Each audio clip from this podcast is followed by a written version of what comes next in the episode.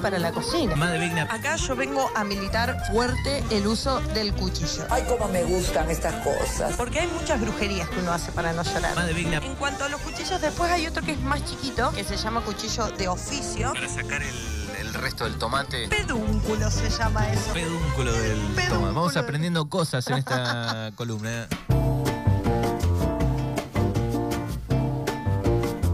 8 son los minutos que pasaron de las 11. Seguimos en este miércoles de Mañanas Urbanas con 11 grados. Bienvenida, Madre Vigna. Olis, ¿cómo va? ¿Cómo va ese miércoles? Bien, hemos cambiado de día.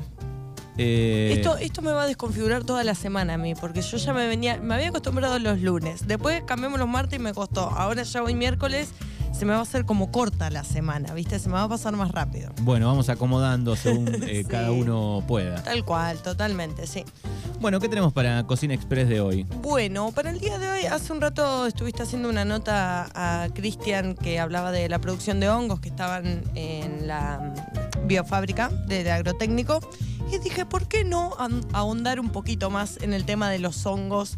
Que por ahí no estamos tan acostumbrados a consumirlos o encontramos generalmente siempre el mismo en la verdulería. El, el, el champi. El champiñón de París, que se llama. La palabra champiñón en francés significa hongo, o sea que si decimos champiñón estamos hablando de todos los hongos. El honguito blanco, el que conseguimos en la verdulería, que es el que viene en bandejita generalmente, ese se llama champiñón de, París, de París. Ujú. Después podemos encontrar también en la verdulería el portobelo, que es eh, de la misma forma que el champiñón de París, digamos, tiene como ese pie y ese eh, sombrero, ¿no? Esa, la parte de arriba se llama sombrero, Ujú. que es un poco más grande, de color marrón. eh, y tiene un sabor bastante particular. El, el hongo de París tiene como un sabor bastante sutil. Generalmente se lo puede utilizar fresco en ensalada, se lo filetea y, y se lo pone directamente en una ensalada. Se puede saltear también, obviamente, pero es eh, ideal para consumirlo fresco. El portobelo también tiene un sabor muy piola y eh, es más grande, entonces rinde un poquito más. Está buena la textura por ahí del, del Sí. más conocido, ¿no? Sí. Es una textura rara. que es lo que genera amor-odio con los hongos, ¿no? Porque muchas personas, a mí, por ejemplo, me encanta la textura, aparte del sabor, pero la textura que aporta el hongo a los platos me encanta, pero hay personas que por ahí les gusta el sabor, pero esa textura es como que les da cosita, ¿viste? Como que no sé si se animan a. o capaz que lo corren, lo ponen de costadito. Sí, igual es como muchas cosas, ese por lo menos me parece que si no tiene ningún condimento, si lo comes solo, ponele, es como que no tiene tanto gusto no a algo, tiene ¿no? demasiado sabor, Es no. más que nada la textura mezclada con condimentos, me parece, y con otros este, vegetales. Totalmente. Eh, de hecho, bueno, depende de cómo lo combinemos, va a resaltar o no el sabor de ese hongo, digamos.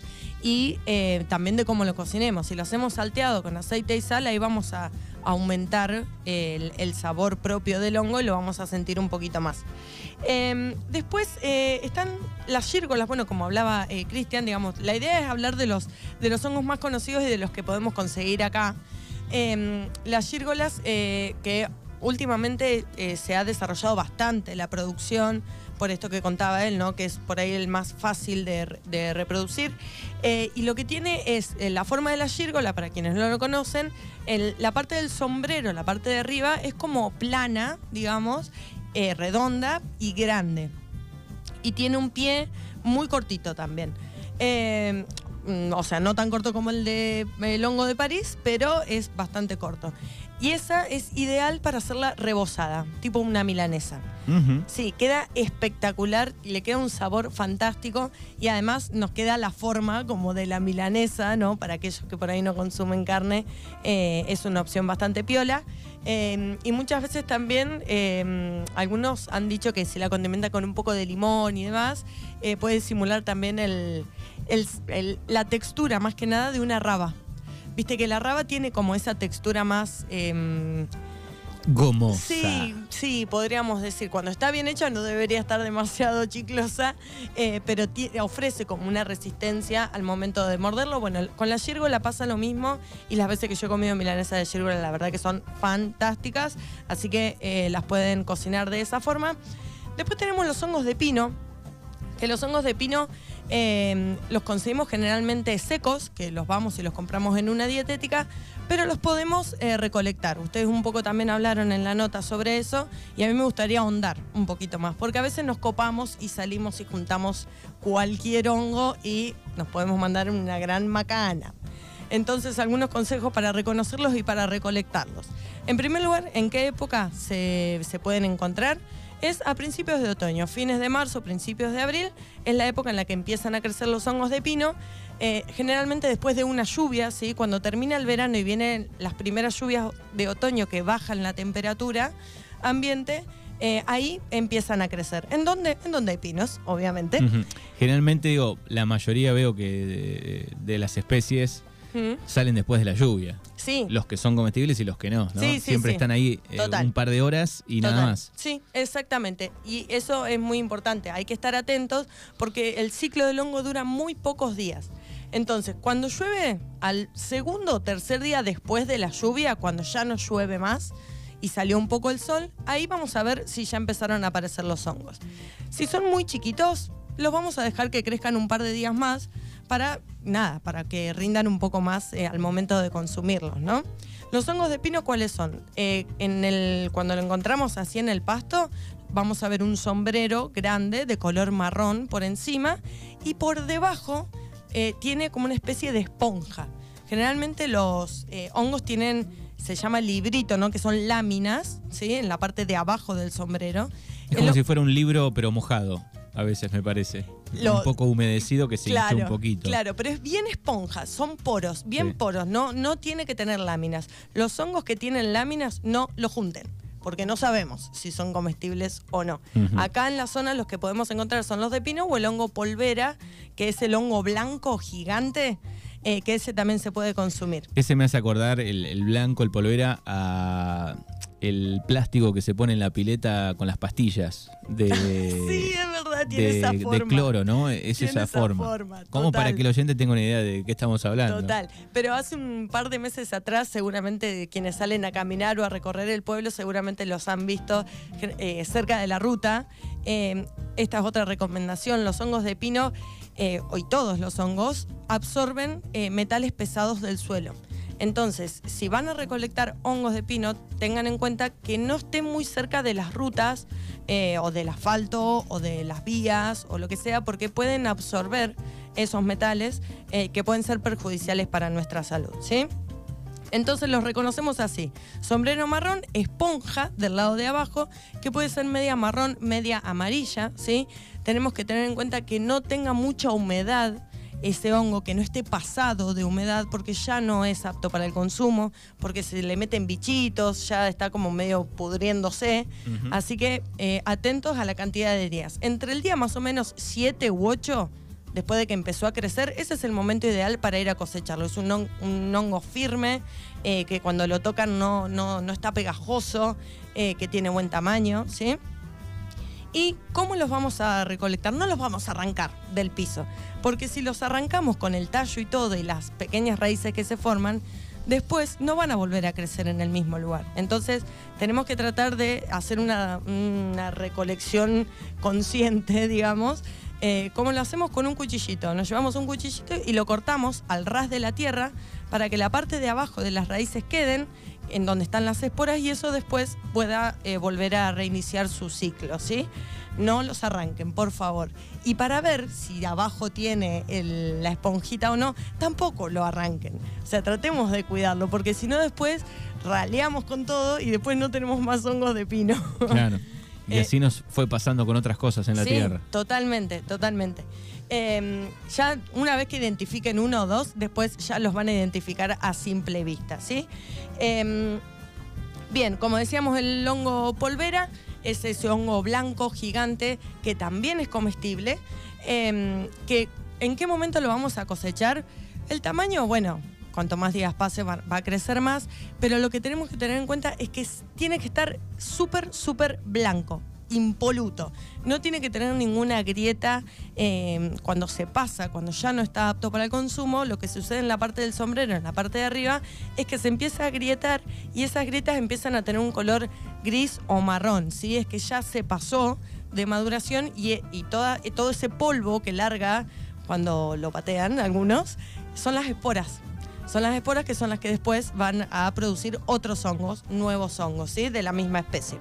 Así que tiene que estar súper, súper blanco, firme, sin ninguna grieta. Ahí lo podemos consumir y lo vamos a cosechar de la misma manera, recolectar de la misma manera. Sí, ¿sí? igual aclaramos que eh, consulten antes de, Totalmente. de- de consumirlo. Totalmente. ¿Por qué yo me atrevo a recomendarles estos hongos? Tanto el hongo de pino como el hongo polvera son hongos comestibles que no son tóxicos. ¿Sí? Si lo saben identificar bien, pueden googlear, pueden consultar. Obviamente, para estar seguros, no junten cualquier hongo. Con todos estos datos que les di, tranquilamente los pueden identificar, pero no son tóxicos. Lo que sí puede suceder es que nos provoquen indigestión, ¿sí? Que haya algo de, ese, eh, de los componentes del hongo que no los podamos digerir. ¿Qué tenemos que hacer para que esto no suceda? Los tenemos que cocinar, sí o sí. Los hongos que vienen en bandejita que conseguimos en la, en la verdulería los podemos consumir frescos. Los que recolectamos, no. Sí o sí los tenemos que cocinar o en su defecto eh, deshidratar. Los hongos de pino generalmente se deshidratan y duran muchísimo tiempo, sí también guardados, ¿no? Bien. El hongo polvera no se puede deshidratar porque cuando lo ponemos a deshidratar enseguida se oxida y se pudre y ya no se puede consumir. Ese sí o sí lo tenemos que consumir directamente después de cocinarlo. ¿Bien? ¿Cómo vamos a limpiar los hongos? Existe esta teoría en general, vamos a hablar ahora, ¿no? De que eh, como tienen mucha agua, no lo vamos a poner abajo del chorro de agua, porque si no va a absorber mucho y después cuando lo cocinemos va a largar mucha agua. El hongo, yo no sé cuál será el porcentaje exacto, pero me arriesgo a decir que más de un 90% es agua, como nosotros, ¿no? Como el ser humano. Entonces, generalmente los hongos están en un ambiente donde hay tierra, donde hay microorganismos, donde puede haber un montón de cositas que puedan afectar a nuestra salud. Los vamos a lavar abajo del chorro de agua, ¿sí? Tampoco un super chorro, pero en un chorro finito los vamos a poner ahí abajo y los vamos a lavar y sacar todas las partículas de tierra que puedan llegar a tener y cortar las bases que tengan la tierra súper impregnada, ¿sí? Otra de las formas, si ven que lo que compran en la verdulería ya vienen bastante limpios, con un papel, una servilleta de papel, Ujú. húmeda, con eso también lo pueden ir limpiando eh, para que queden eh, impecables y aptos para el consumo. Así que estos fueron algún, un repaso como bastante rápido y express de los hongos que podemos conseguir acá, cómo recolectarlos, cómo cocinarlos y qué cuidados hay que tener. Y voy a pasar a contarles una receta que eh, para quienes miran Masterchef hace poquito o hace un par de semanas, hicieron un lomo Wellington. El lomo Wellington es un plato súper clásico eh, francés que tiene un montón de técnica, tiene un montón de cosas, es como parece re difícil. Hoy les traigo una receta súper express para el lomo Wellington. Bien, qué rico. Vamos a necesitar una tapa de tarta de masa hojaldrada, sí, preferentemente. Un, eh, fetas de, de panceta ahumada, ¿sí? No salada ni jamón crudo, o sea, porque si no después va a quedar muy fuerte ese sabor. Yo prefiero usar panceta ahumada. Vamos a tener una porción de carne entera, que puede ser un solomillo o un lomo, ¿sí? El solomillo es un poco más barato, pueden ir por esa opción también. Y vamos a preparar una duxel. ¿Qué es la duxel? Acá es donde entra el hongo en esta receta. La duxel es nada más y nada menos que hongo picado, salteado en manteca, a veces con cebolla, un poquito de sal y vino blanco, ¿sí? Súper, súper picadito, la cebolla también picada súper finita, salteamos todo eso en manteca con un poco de sal y vino blanco y nos queda como una pasta espectacular, ¿sí? Entonces, vamos a disponer sobre la mesada la masa de la tarta, ¿sí? Así entera como está. Le vamos a poner las fetas de panceta ahumada. Esa masa de tarta, si quieren, la pueden pincelar con alguna mostaza o con algún aderezo si quisieran. Ponemos la feta de panceta ahumada y en el medio vamos a poner la mitad de la duxel que preparamos. ¿Cuán- ¿Qué cantidad van a preparar? Y dependiendo del tamaño de la pieza de carne que eligieron, ¿sí? Más o menos le van a calcular. Porque esa duxel tiene que cubrir toda la carne, ¿bien? Entonces ponemos la mitad de la duxel eh, ahí en el centro. El trozo de carne va a ir entero, pero va a estar sellado previamente. Y si se quieren asegurar que quede bien cocido, bueno, cocínenlo un poquito más, no solamente un sellado superficial. ¿sí? Esto después va a ir al horno, pero a veces eh, tenemos miedo de que nos quede cruda la carne. Entonces, bueno, la cocinamos un poquito más en la sartén y no pasa nada. ¿sí? Sobre esta duxel colocamos el trozo de carne y la mitad de duxel que nos quedaba la colocamos por encima distribuyéndola bien sobre toda la pieza para que quede bien cubierta. Y ahí la vamos a envolver con la masa, ¿sí? Ponemos eh, las dos mitades hacia el centro, digamos, y eh, la envolvemos como un paquetito y el pliegue tiene que quedar hacia abajo en la placa. Cuando la pongamos en el horno, todo el doblez que realicemos al momento de, cerrarla tiene que quedar hacia abajo, así se nos forma bien esa capa hojaldrada, ¿sí? Eh, la pueden pintar con huevo y ahí lo mandan a un horno que tiene que ser un horno medio, ¿sí? Para que se desarrolle bien el hojaldre y para que se termine de cocinar bien la carne adentro también. Horno medio, 30 minutos, 40 minutos, cuando vean que la masa ya está dorada, inflada, espectacular, ahí lo sacan y se comen un plato espectacular. Francés. Francés, sí, ahí con eso se pueden lucir, ay no, mira, te hizo un lomo Wellington. Y es súper fácil, una tapa de tarta, listo, chimpur.